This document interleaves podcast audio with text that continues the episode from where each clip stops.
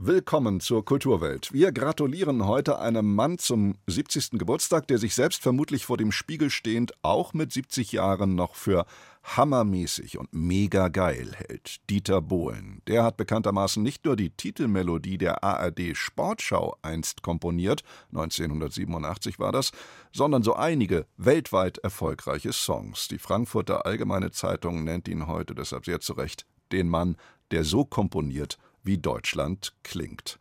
Wir gratulieren aber nicht nur dem Pop-Titan Dieter Bohlen zu seinem heutigen 70., sondern wir reden gleich darüber, wie künstliche Intelligenz die Musikbranche in immer stärkerem Maß verändert und beeinflusst. Das besprechen wir mit Tobias Holzmüller, dem CEO der GEMA.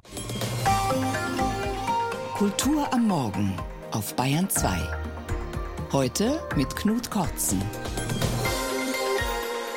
Unsere Musik heute kommt von der Wahlberlinerin Anais, die dort gerade ihre Jugend verschwendet. Zumindest deutet der Titel ihres Albums darauf hin. Wasting My Nights nennt die 23-Jährige dieses Album und daraus spielen wir den Song Berlin City Girl. Berlin city girl at night, below zero and I like your jacket laying on my shoulders while your hands holding mine. I see the spark in your eyes, they shine like diamonds while I'm colder than ice, but can't reflect the light you give me tonight. If looks could kill, I'd be a serial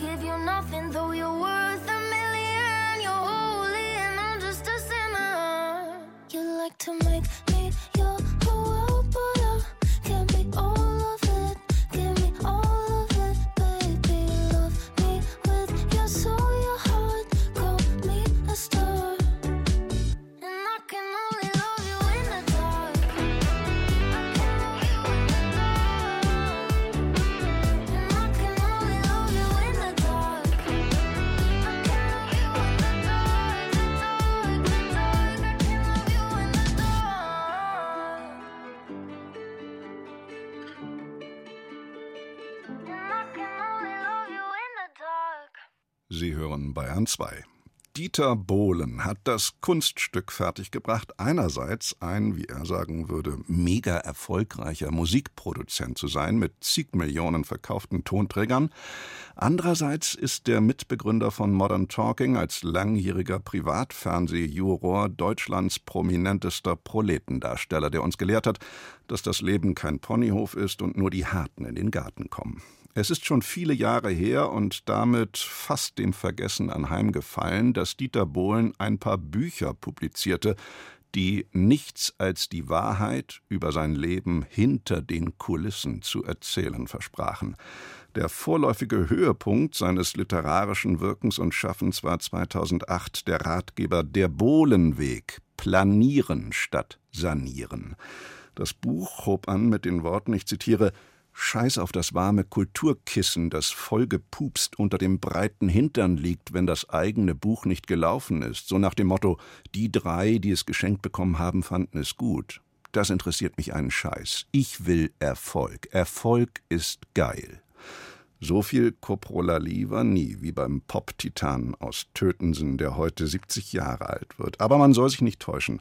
Dieter Bohlen ist ein weltweites Phänomen und in gewisser Weise wohl der ideale Repräsentant Deutschlands. Unvergessen, wie Christian Kracht in seinem Roman Faserland davon erzählte, dass Dieter Bohlens Hit Brother Louis sogar in einem hinterletzten Kaff in Indien noch begeistert gehört wird. Andreas Ammer über den Jubilar Dieter Bohlen. Die populäre Musik ist demokratische Kunst. Das Parlament des Pop heißt Hitparade. Sie ist ein Spiegel der Gesellschaft. Es gibt Vereinigte Staaten, die sich den stimmlichen Quintensprüngen einer Taylor Swift unterwerfen oder Pop-Nobelpreisträger hervorbringen. Italien hat die Reibeisenstimme von Adriano Celentano zum Fürsprecher gewählt, Südkorea huldigt den unbegreiflichen Niedlichkeiten des K-Pop. Aus dem Spiegel, in den die Bundesrepublik blickt, schauen merkwürdige Gesichter zurück. Da ist das atemlose Gejubel der Wolgadeutschen Jelena Petrova Fischer oder aber der heute 70 Jahre alte Pop-Titan Dieter Günther Bohlen aus dem Landkreis Wesermarsch. Den Günther hat sich der Dieter amtlich entfernen lassen.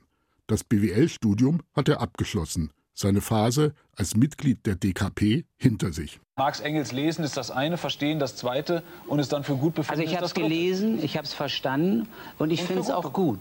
Statt Klassenkämpfer mit geballter Faust wird Bohlen Angestellter dass er es von einem Büro im Musikverlag bis an die Spitze der Hitparaden geschafft hat, verdankt er auch dieser Tonfolge.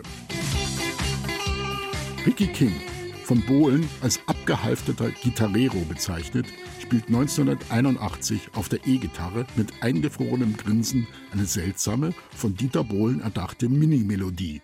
Im Vordergrund tanzten dazu drei Mädchen in drei knappen Glitzerbikinis. Bohlen hat für seinen Arbeitgeber damit eine halbe Million und eine goldene Schallplatte verdient. Aber er will selbst ins Scheinwerferlicht. So schreibt er zu dem Instrumental einen Text und singt ihn mit der Gruppe Sunday in der Hitparade selbst. Geschrieben von Dieter Bohl, das ist der Sänger, der gleich zwischen zwei Damen diesen Titel singen wird. Wo der rote Sand verbrennt, durch die Glut der heißen Sonne, wo der Fluss die Steppe trennt, da Louise bist du zu Natürlich war das kein Erfolg. Dieter Bohlen, umrandet von zwei Ehefrauen zweier Plattenbosse, singt nicht gut, grinst überbreit und ballt seine Faust zu den wenigen verfügbaren Tönen. Es dauerte noch drei Jahre, bis er mit dem echten Sänger Christian Anders eine Band gründet. Den Text zum Großhit You're My Heart, You're My Soul will er in einer halben Stunde geschrieben haben. Es gibt nichts, was gegen diese Aussage spricht. Die Band soll Turbo Diesel heißen zum Glück wirft Sekretärin Petra einen Blick in die Hitparade, wo die Bands gerade Talk Talk oder Modern Romance heißen. So entstand Modern Talking. Es folgt eine Weltkarriere, Tausende von goldenen Schallplatten, Millionen Hirne, die von genialen Cherry-Cherry-Ohrwürmern verklebt werden, Ruhm, Reichtum, Beziehungsdramen und ein Bohlen, der immer noch nicht ernst genommen wird.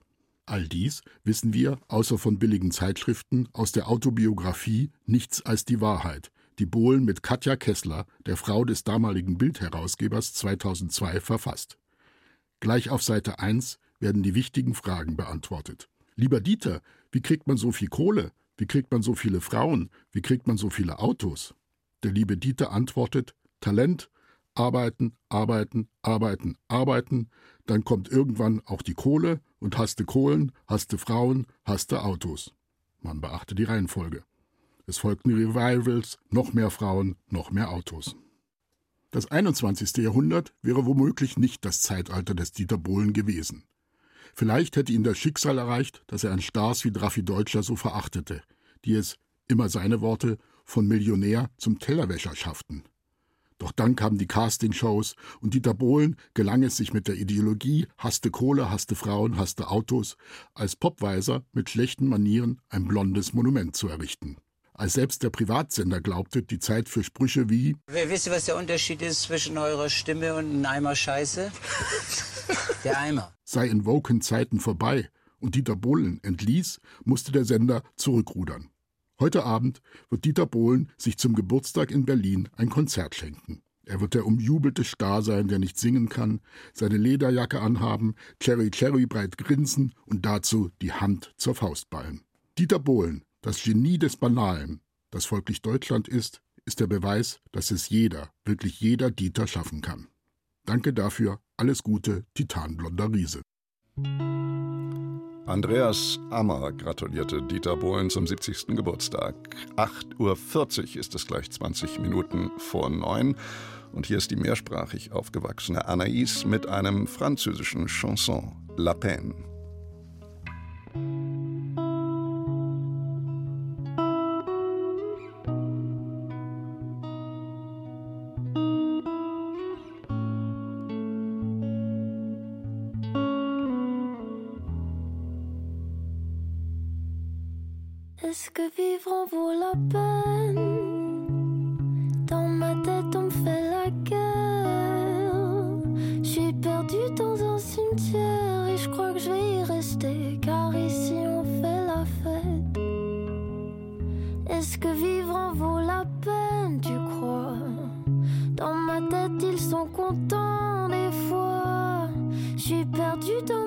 Et je crois que je vais y rester. Car mon cœur est un squelette.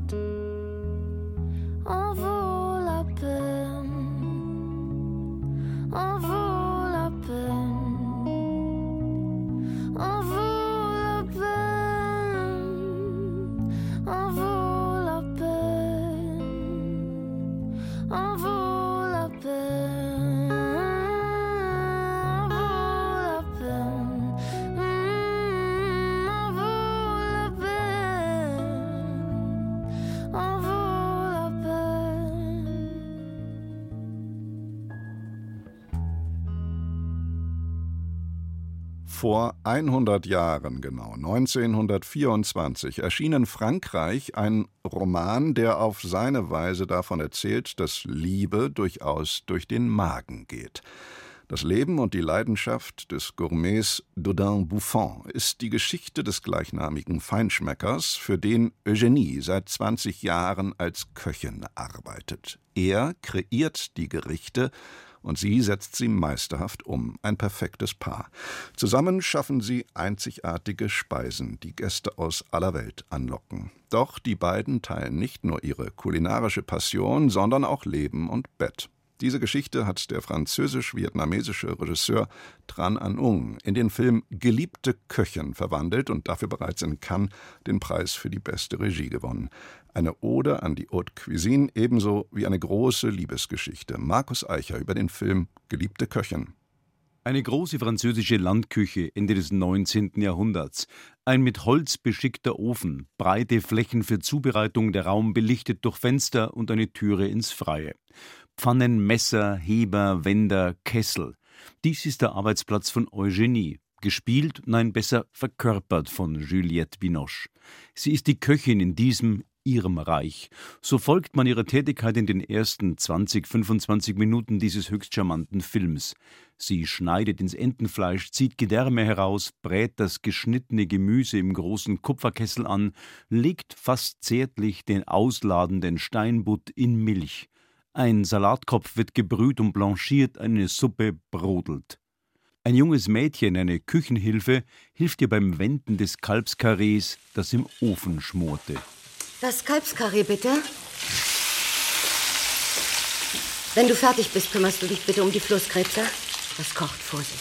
Es ist ein ästhetisch-kulinarisches Vergnügen, hier zuzusehen. Die Aromen diffundieren gleichsam von der Kinoleinwand. Vor 30 Jahren drehte Regisseur Tran An Hung in seinem damals Oscar-nominierten Film Der Duft der grünen Papaya schon einmal einen betörenden Liebesfilm, bei dem es vor dem Hintergrund der Zubereitung um die Chemie zwischen zwei Menschen ging. Hier nun ist der gefeierte Gastronom Dodin Buffon, Benoît Magimel, das Gegenüber.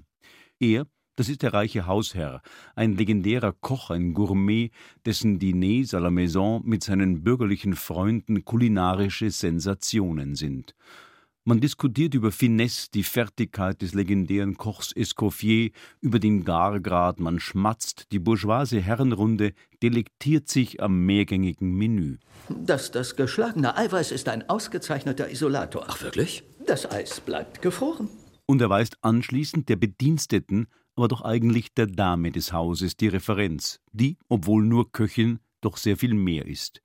Sie ist das Herz dieses sinnlich intelligenten Films, die frauliche Mitte, nach der der Hausherr sich sehnt. Denn obwohl sie, über 20 Jahre im Chateau, bisweilen das Bett mit ihm teilt, lässt sie ihn schmoren. Sie ist seine Geliebte, seine Köchin, sein Eros, aber bei seinem stetigen Ansinnen, seine Frau zu werden, lässt sie ihn abtropfen. Ich bitte Sie noch einmal, Eugenie. Heiraten wir. Hm. Ich hätte wohl kaum die Wahl, meine Tür verschlossen zu halten, wäre ich Ihre Frau.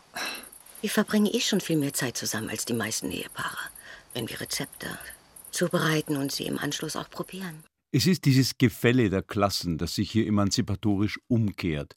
Die Herren delektieren sich im Salon, während die exquisite Köchin unten im Küchendampf schuftet. Doch es geht nie oberflächlich um Klassenkampf. Eugenie ist eine gefeierte Künstlerin im Souterrain, die die Einladung à table verweigert und sagt, ich spreche mit Ihnen durch das, was Sie essen. Ihre Anwesenheit bei Tisch wäre uns allen wirklich höchst willkommen. Äh, um das gut zu machen, was ich tue, muss ich hier bleiben in meiner Küche. Auch wenn das eigentliche Handlungskonstrukt dünn ist, das Werben des massigen Geniekochs um seine kongeniale Köchin und Komplizin, so ist geliebte Köchin doch so viel mehr. Atmosphärik und Sinnlichkeit durchzieht diesen Film des vietnamesischen Regisseurs Tran A Hung. Es geht um die Aromen des Lebens, die Kunst, um den Moment, die Zwischentöne und die Flüchtigkeit. Und so offenbart sich in diesem feinen, ruhigen Kammerspiel vor dem Tableau der Kulinarik weitaus mehr als pure Gaumenfreude. Es ist ein Blick auf das Leben, auf die Freude und das Vergehen. Kostbar ausgebreitet und klug mit Finesse gewürzt, die Jahre des Seins, die Existenz, das Fin als ritualisierte Menüfolge. Am Ende des Films steht der Tod, der gleichzeitig der Aufbruch in einen neuen Anfang symbolisiert. Wie in einer Küche, in der morgens der Ofen wieder eingeschürt, neu gekocht wird. Auch wenn man sich bei der dialogischen Ausgestaltung der emotionalen Beziehung der beiden Protagonisten etwas mehr Substanz erhofft hätte, bleibt die geliebte Köchin doch ein wahrlicher Kinogenuss. Markus Eicher war das über den Film Geliebte Köchin ab morgen im Kino. Und hier kommt ein weiterer Titel von Anaïs, die sich auf ihrem Social-Media-Profil als Half Human, Half Hummus vorstellt. Isn't it something? Isn't it something? Give you all of my loving. You just broke my heart. And I did see it coming. Ooh. Is there anything you wanna say? I'm still hung up on you in oh so many ways. Yeah, you know that you should be calling me. It's really unlike you. I'm not surprised yet, babe. Distance makes me feel like I'm having a seizure. Panicking inside, I'm under so much stress. It's just under procedure. Isn't it something?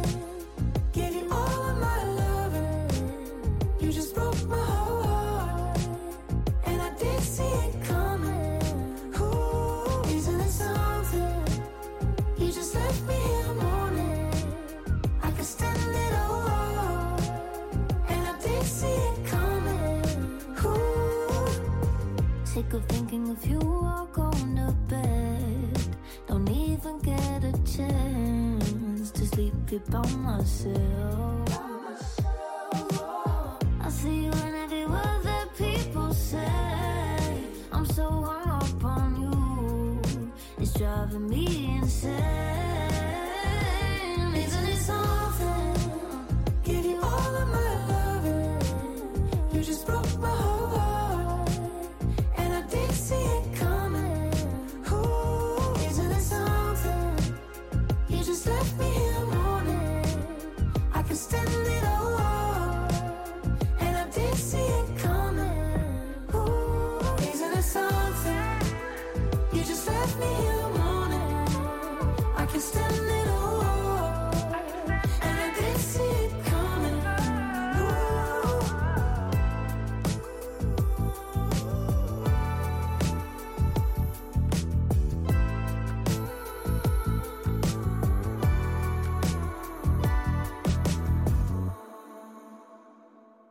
Sie hören Bayern 2.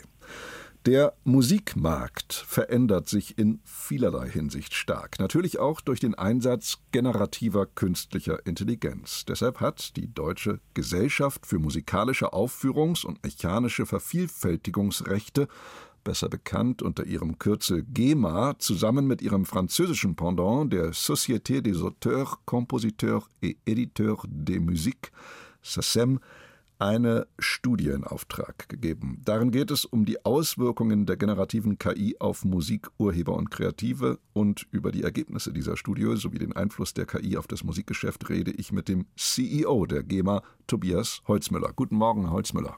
Schönen guten Morgen.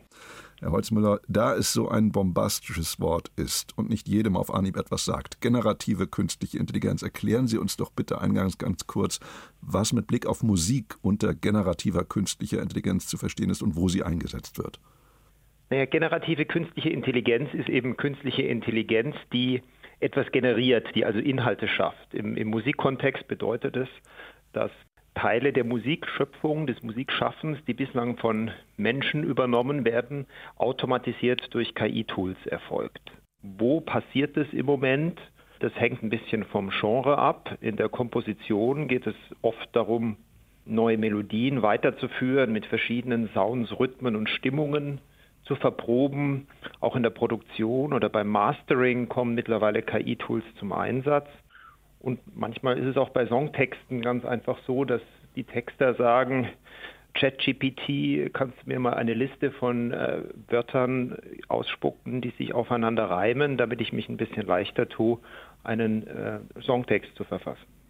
Laut der von Ihnen in Auftrag gegebenen Studie wird bereits von 35 Prozent der befragten Komponisten, also der Tonsetzer, der Textdichter, der Produzenten und Künstler, generative KI eingesetzt. In welchen Musikgenres speziell geschieht das? Kann man das auffächern?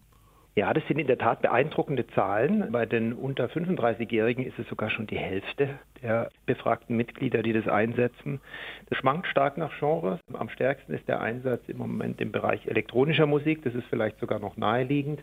Was überraschend war für uns der Bereich Urban Hip Hop, wo wir auch einen relativ intensiven Einsatz von KI-Tools schon sehen. Der dritte große Bereich, den wir identifiziert haben, ist der Bereich Auftragskomposition, audiovisuelle Produktion und Filmmusik. Man kann darin ja schon, finde ich, eine gewisse kognitive Dissonanz erkennen. In dem Umstand nämlich, dass ein erheblicher Teil der rund 15.000 von Ihnen Befragten die KI bereits jetzt nutzt, Tendenz eben immer weiter steigend. Gleichzeitig fürchtet der Großteil der Befragten, dass ihnen dadurch ihre Existenzgrundlage verloren gehen wird. Ist das nicht ein Widerspruch, wenn man just das nutzt, das einen mutmaßlich arbeitslos macht?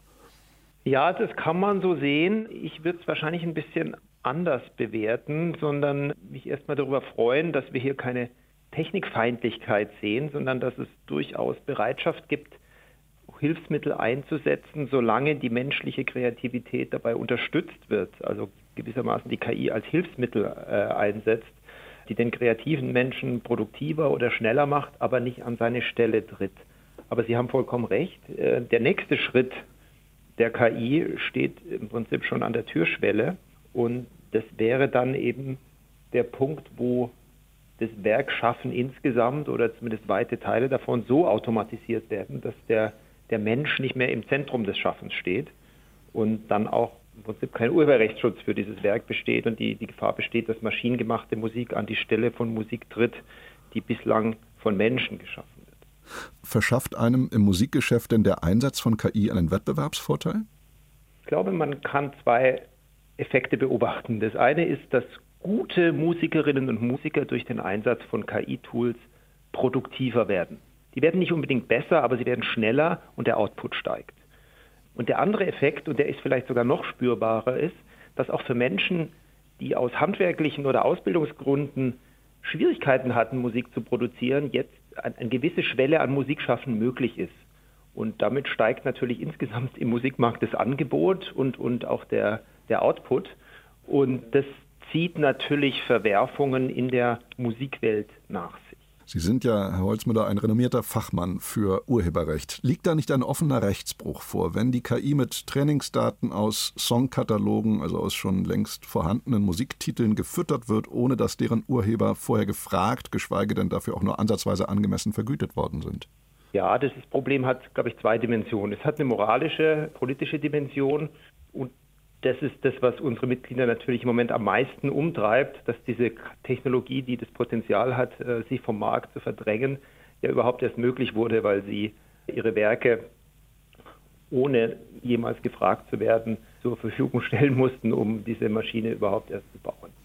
Juristisch ist es auch kein ganz einfacher Fall, weil es für das Trainieren der KI unterschiedliche Regeln gibt, je nachdem, welche Zeitperiode man anschaut. Wir haben seit 2019 ein Urheberrechtsgesetz, in dem in Europa eine Schranke für Text- und Data Mining aufgenommen ist, die also theoretisch das Training von KI mit urheberrechtlich geschütztem Material legitimiert.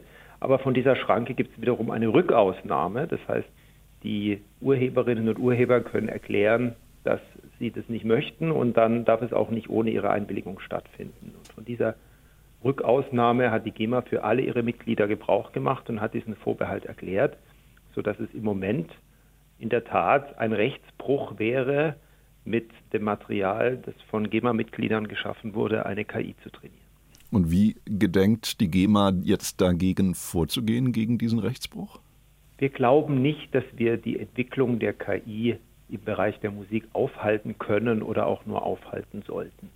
Unser Ziel ist auf der Basis von den rechtlichen Regeln, die ich gerade geschildert habe, ein Vergütungsmodell zu etablieren, das dafür sorgt, dass von diesen erheblichen Gewinnen, die mit KI-Musik in der Zukunft gemacht werden, unsere Studie geht davon aus, dass wir im Jahr 2028 einen KI-Musikmarkt von ungefähr drei Milliarden Euro auf der Welt haben, dass von diesen Gewinnen Geld zurückfließt an die Menschen, die diese KI überhaupt erst möglich gemacht haben mit ihren Werken, nämlich die Musikurheberinnen und Urheber. Dann wäre Fairness im Markt hergestellt und man hätte den positiven Nebeneffekt, dass man auch in die Zukunft blickend einen Anreiz hat, weiterhin menschengemachte Musik im Markt zu haben, weil auch die KI braucht langfristig menschliche Kreativität, sonst dreht sie sich im Kreis ich versuche mir das gerade nochmal vorzustellen, wie das genau funktionieren könnte dann mit der Vergütung durch die GEMA, also Musik mit KI-Anteilen oder komplett durch KI generierte Musik. Basiert das dann auf Angaben des Schöpfers, denen man Vertrauen schenken muss, notgedrungen, oder kann man das auf welchem Wege auch immer ermitteln, ob eine KI der Co-Autor dieser Musik ist? Das ist sehr schwierig. Da gibt es verschiedene Versuche, quasi in so einer Art Reverse Engineering herauszufinden, Musikanteile von KI geschaffen wurden und wenn ja, wie hoch der Anteil ist.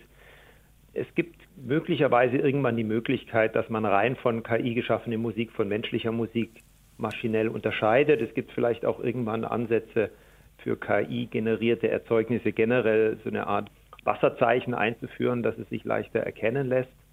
Wenn sich menschliche Kreativität mit maschineller Schöpfung mischt, wenn also in einem Werk verschiedene Schöpfungsanteile drinstecken, dann wird es immer sehr, sehr schwer bleiben, hier genaue Zuordnungen von Werkanteilen vorzunehmen. Ehrlicherweise ist es aber ein Thema, was man jetzt im menschlichen Schaffensprozess auch schon hat. Auch da ist die, die Abgrenzung zwischen Co-Autorinnen oder Mitkomponisten auch nicht immer ganz leicht. Das heißt, da wird man irgendwann auch auf ein gewisses Maß an Standardisierung zurückgreifen. Tobias Holzmüller von der Verwertungsgesellschaft GEMA war das zu den Auswirkungen generativer künstlicher Intelligenz auf den Musikmarkt. Vielen Dank für das Gespräch, Herr Holzmüller. Danke Ihnen.